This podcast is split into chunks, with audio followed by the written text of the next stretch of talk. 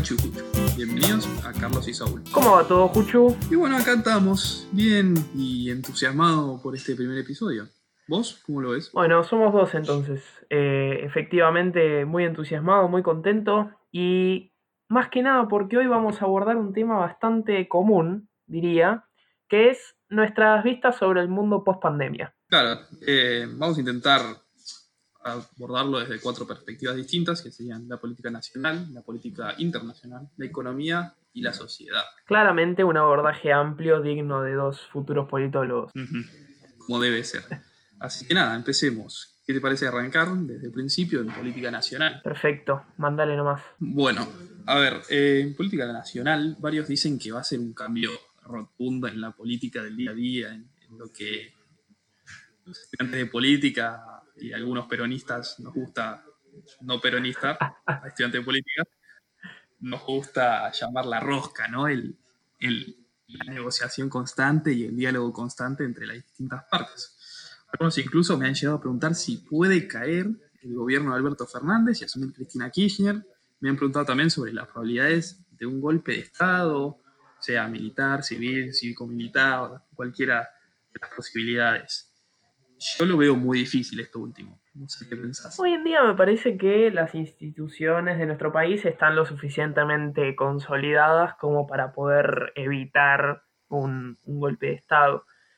Esto sumado a que los índices de aprobación del gobierno de Alberto Fernández están en un número interesante. La última vez que los chequeé estaban casi por el 80%. A mi parecer van a cambiar algunas cosas. En primer lugar, tiene que empezar a legislar presencialmente en el Congreso. Eso tiene que ser un must. Y espero que se encarguen estos muchachitos de chequear todos los decretos que salieron en su ausencia. No nos olvidemos que el control entre los poderes eh, del, del, Estado es una característica esencial de la democracia. Acá en Argentina yo sé que no estamos muy acostumbrados a que suceda y matamos fiscales, pero bueno, en general debería funcionar bien. ¿Vos qué pensás que va a pasar con la figura, sobre todo, Alberto Fernández? Y mira, la verdad es que, a ver, con, con Alberto Fernández su, su imagen claramente subió. Es algo que, estamos todos mirando constantemente, fijándonos, y tiene un nivel de aprobación este, un poco más alto. Ahora con el, el, intermedio de la pandemia ya no tanto, eh, pasaron los días, pasó el encierro y la gente ya se hartó un poco. Recordemos que seguimos en, en aislamiento, seguimos cada uno en su casa y tenemos la cuarentena más larga del mundo, sobre todo para esta, sobre todo no, la cuarentena más larga del mundo con el coronavirus. Eh, entonces eso hace que suba y baja, a mi parecer, la, la imagen de Alberto Fernández. Eh, te digo un poco más, de ahora en adelante va a empezar a caer, este, y después el desastre económico que nos espera post pandemia Totalmente. un golpe duro a su figura. Aparte, no nos olvidemos que están empezando a aflorar las oposiciones de la infectadura y todas esas, esas cosas que empiezan a... esos conceptos que empiezan a surgir que nos damos cuenta que la gente ya está cansada. Eh, no solo por una cuestión económica, sino por una cuestión de, bueno, de que no se están respetando el funcionamiento de los poderes, no se está respetando ni se está teniendo en cuenta la salud psicológica de la gente. No nos olvidemos que eh, en la mayoría de los casos eh, la gente necesita un acompañamiento psicológico después de estar encerrado en su casa durante, ¿cuántos vamos? Casi 80 días me parece que también tenemos que tener en cuenta todas las aristas. Sí, es, es, muy complejo. Bien, ahora volviendo a la cuestión que estabas mencionando antes, al hecho de las instituciones y el poder legislativo y todo ese trabajo. Viene muy atrasado con el tema de, de la actualización. Eh, recién están comenzando a intentar implementar un sistema virtual. Para desarrollar las sesiones con normalidad. Esto es un poco escandaloso. Pensé que las universidades ya lo tenían preparado mucho antes de que el poder legislativo pensara en hacerlo de esta forma. No solo te estoy hablando de, de universidades privadas, ¿no? la Universidad de Buenos Aires, que es una de las universidades públicas más grandes del país y, del continente, casi te diría, este, logró ya organizarse y están algunas este, carreras teniendo clases eh.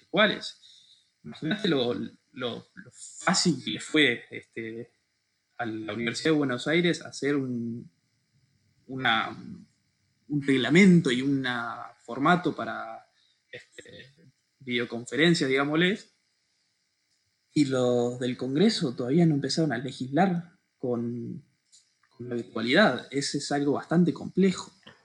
Más pensando que lo único que tienen que hacer es debatir y, no es que tienen que entender conceptos nuevos, porque si todavía no saben conceptos, este, están tratando, mal vamos, ¿no? Totalmente, aparte, acá me va a salir la faceta más liberal, pero el bochorno que es que se tenga que gastar millones y millones de pesos en acondicionar un Congreso con pantallas, con toda esta cuestión de la virtualidad, que si me preguntas a mí, sinceramente, un gesto de la clase política debería ser darse cuenta que son una actividad esencial, darse cuenta de que estamos en el riesgo de contagio, sí, pero de todas formas tenemos que demostrar, y tienen que demostrar como clase política, que es importante que funcione el poder legislativo, es importante que funcione el poder judicial. Se pueden tomar 1500 medidas que puedan llegar a reducir el riesgo de contagio, que puedan llegar a aumentar la seguridad de todos. Eh, me parece que tenemos que tener también en cuenta la, la experiencia de otros países. Por ejemplo, en España los que van a legislar al Congreso son los jefes de cada bloque y no se hace una sesión virtual no se hace este bochorno de poner pantallas 360 en, todo el Congreso y, darnos la de primer mundistas. No, muchachos, todavía hay gente muriendo de hambre. Calmémonos un poco. Totalmente. Y imagínate si, la gente estaba pasando hambre, si había gente pasando hambre antes de, la cuarentena y antes del, virus, imagínate después del virus cuando la gente no, tenga su trabajo, que lo, perdió y, y perdió su, oportunidad laboral por estar encerrados en su casa. O imagínate la gente que, vivía de lo que la gente llama changas, constantemente buscando un trabajito temporal para, sobrevivir. Esa gente está totalmente destruida, hay que cuidar esa, parte de la economía, ¿no? Por supuesto. Eh, la verdad es una situación muy compleja. Y si vamos al plano internacional, no estamos hablando de un plano menos complejo y yo creo que va a haber varios cambios. Por ejemplo. Yo, por ejemplo, veo una clara reestructuración del poder chino, muchísimo más agresivo, una política exterior con una lógica completamente distinta de la que habíamos visto hasta ahora. No tenemos que olvidar que apenas salieron a decir que habían superado la pandemia del coronavirus, ya estaban haciendo otra vez ejercicios militares en el mar peninsular, el famoso mar de China que reclaman y que constantemente hacen estas islas artificiales para, digamos, aumentar lo que serían las millas marítimas que les da la, las Naciones Unidas. Sinceramente están demostrando que tienen poder militar y que lo van a usar de ser necesario. Esto todo enmarcado en un contexto donde vemos que la retórica entre Xi Jinping, presidente de China, y Trump, presidente de los Estados Unidos, es cada vez más conflictiva. Lógicamente, y, me parece incluso lógica la postura China, si, lo miras desde un punto estratégico, digamos, eh, tienen que salir con los tapones de punta, si no quieren que Trump y Estados Unidos les pase por arriba. Eh, para mí la clave para comprender esta dialéctica está por fuera justamente de la dialéctica. O sea, para resolver esta, esta duda que tenemos, para mí hay que mirar los estados que formarían parte de un balance y contrabalance este, de la hegemonía. Eh, claramente ahora me refiero principalmente a la Federación Rusa.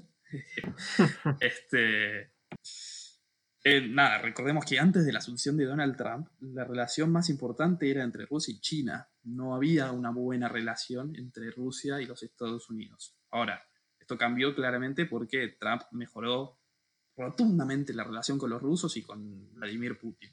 Este, sin embargo, este, no se está hablando mucho de, Rusia en este ámbito, por alguna razón. Y habrá que ver para qué lado se inclina, para ver hacia qué lado se inclina la balanza, o por ahí se inclina para cierto lado, que lo favorezca más, lógicamente, pero que la balanza la mantenga estática, en un punto medio, que ni siquiera tire para China, que tampoco tire para Estados Unidos. Es una dialéctica complicada y nada, sin lugar a duda la hegemonía reside en Washington por ahora. Totalmente. Y no nos olvidemos que este año en Estados Unidos es un año sumamente interesante y especial porque se elige un nuevo presidente. Pero eso lo vamos a dejar para otro episodio. No voy a dejar que las ganas me lleven a cometer errores porque si no después me reta. Eh, pero vos personalmente, ¿qué pensás que va a suceder con esta cuestión Rusia en el medio? no encuentro razón por la cual Rusia no se incline eh, por Estados Unidos en este momento, teniendo en cuenta que eh, cambió esta, balanza de poder, digamos, que, se venía manteniendo antes del gobierno de Trump, como les decía antes, eh, no creo que Rusia vaya a pasarse a un bando opuesto y menos teniendo en cuenta los desastres que hizo China a nivel mundial yo creo que los estados, por más independientes que sean y por más que el sistema sea anárquico, tienen esa necesidad de hacerse un poco de propaganda política para no quedar como los malos. Es una cuestión normal, ¿no? Es como, si querés ser la hegemonía no puede ser el diablo. Eh, pero bueno, nada. Seguramente sea una especie de multipolarismo, pero más tendiendo hacia, hacia un bipolarismo. Este, igual esto no deja de ser peligroso porque necesita del balance de Rusia para que China no se releve.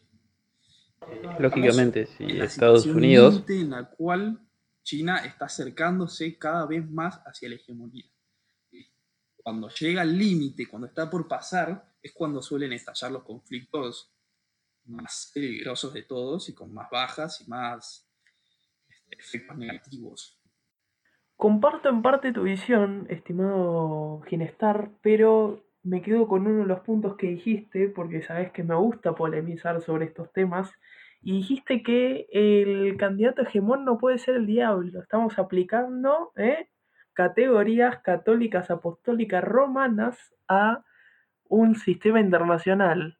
Mira, el virus chino, se podría decir, ¿no? Como como un poquito esa lógica, ¿no? Veo a florecer. Eh, a ver, sí, lógicamente el, mundo es, es así. somos parte de Occidente y Occidente es, por más que no te guste, eh, judeo-cristiano. Así que Dios y el diablo están presentes. Por ahí, por ahí no, no, como, no lo ves como lo veo yo, pero lógicamente, para usarlos en esta metáfora, son más que válidos. Pero bueno, entonces, en cuanto a la economía, estamos, a frente, estamos frente a una encrucijada, pero complicada, ¿eh? ¿Qué decís? Y si, y si caemos en una hiper, yo ya sé a qué dupla tenemos que llamar, ¿no? Digo. Puede ser, puede ser. Nada, eh, ¿sabes cuál es mi, postura sobre la economía general? Eh, yo creo que, en la economía hay muchas herramientas distintas para lograr distintos objetivos en distintos momentos y situaciones. Eh, el liberalismo puede ser muy bueno para algunas ocasiones, mientras que algo más conservador puede ser bueno para otras. Incluso te diría que eh, fomentar la industria nacional es una cuestión necesaria para cualquier país eh, que quiera llegar a poder ¿Ves que de a ratos te sale el peronista adentro? ¿Te das cuenta? Puro nacionalismo. Yo creo, yo creo que estamos, como dijimos antes, ante una terrible encrucijada. Eh, voy a citar a, a, un filósofo contemporáneo llamado Jorge Asís, que dijo hace no mucho en Animales Sueltos, los tipos que vinieron a poner de pie a la Argentina terminaron dejando en terapia intensiva la economía. ¿No? Eh, esto sumado a que venimos de una, una crisis profunda, ¿no? El año pasado cerró con casi 56% de inflación, si no me falla la memoria. Esa es la inflación más alta de los últimos 10 años. Estamos frente a un panorama bastante complicado. Eh, y el oficialismo sale a decir que, bueno, que el, la, crisis económica es por culpa de la pandemia, sí y no. Eh, yo comparto muchísimas de las medidas que se tomaron, pero creo que faltaron algunas aristas muy importantes. Eh, no hubo ningún apoyo a las pymes.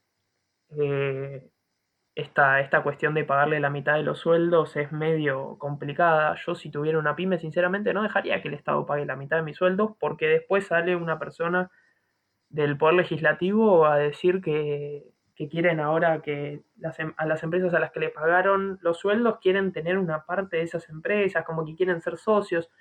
Es bastante complicado y me parece que es un embrollo en el que no nos deberíamos meter.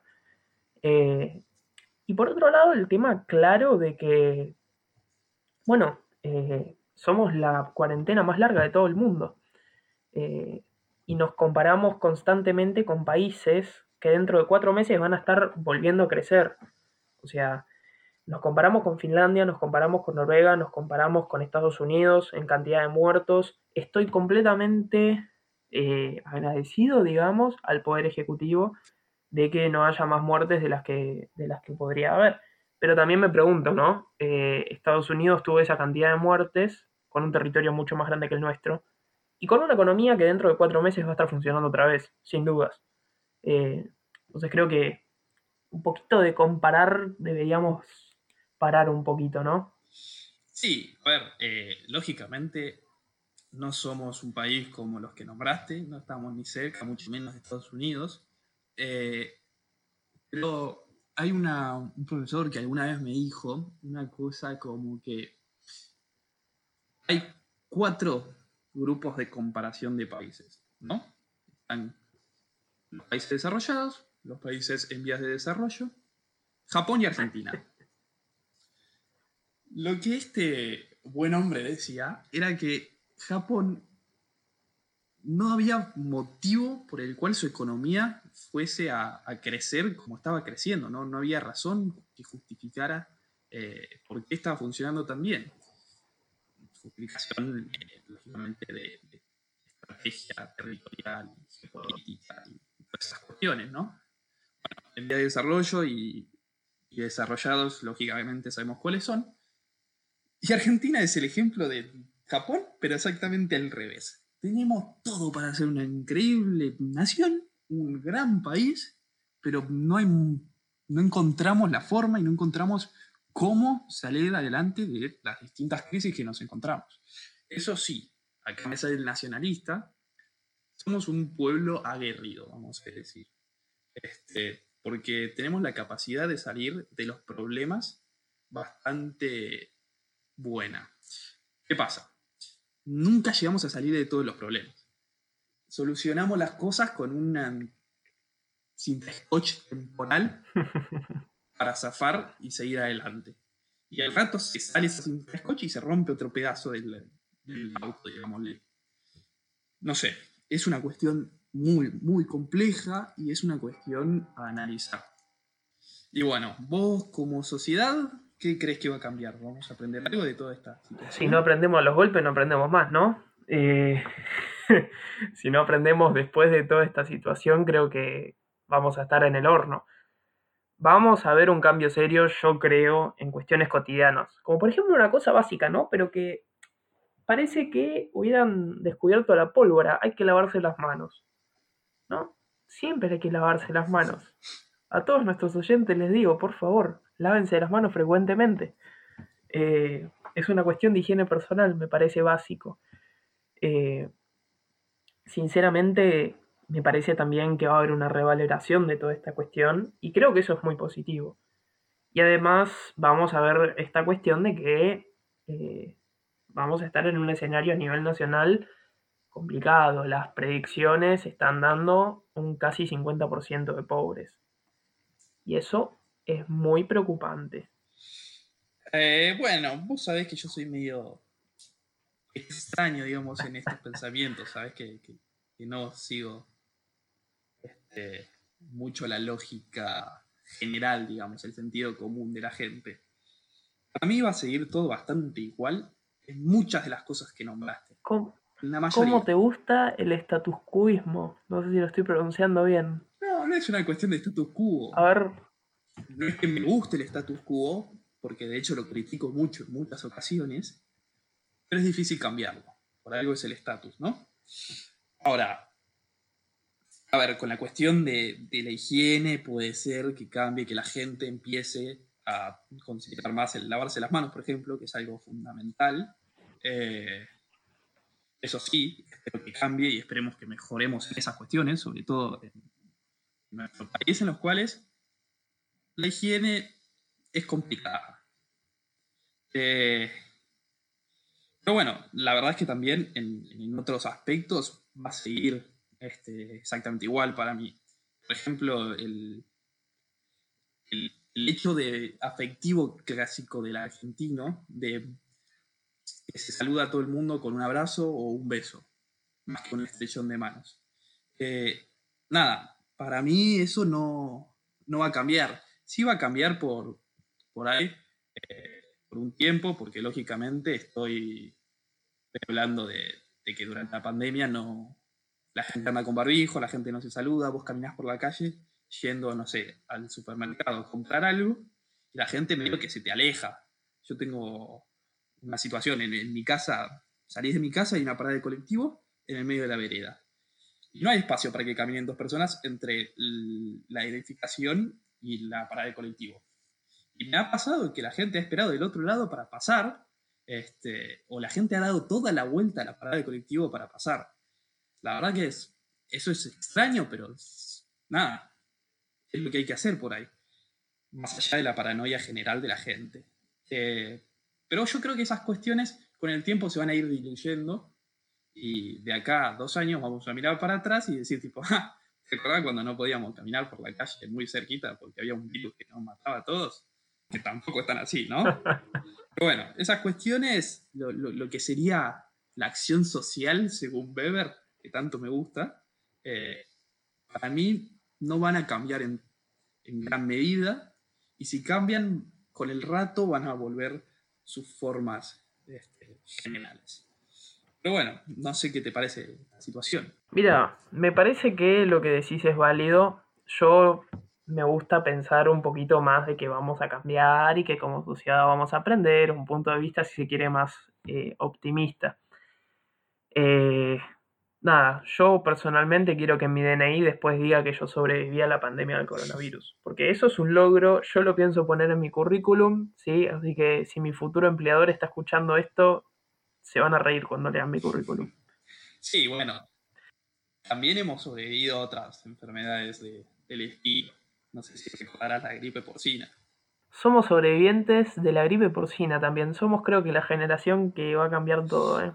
Hay, hay como medio algunos indicios. Y la, otra enfermedad que está llevándose muchas vidas, desgraciadamente, es el dengue, sobre todo en nuestro país. Totalmente. El dengue, pero el dengue viene desde, hace décadas. O sea, yo me acuerdo de ser chiquito y dar vuelta a los baldes para que no se junte agua. Totalmente, es, algo con lo que seguimos combatiendo. Pero bueno, también es una enfermedad mucho más difícil de combatir. Absolutamente. Pero bueno, ya se nos está terminando el tiempo. Muchas gracias a nuestros oyentes por escucharnos. Espero que les haya copado este primer capítulo. Si nos notaron un poquecito tensos es porque, bueno, es el primer capítulo. Pedimos disculpas. Eh, agradecemos a todos por escuchar y bueno, nos vemos la próxima. Adiós. Bueno, sin nada más que agregar, esperamos que les haya gustado. Nos vemos la próxima. Chau, chau.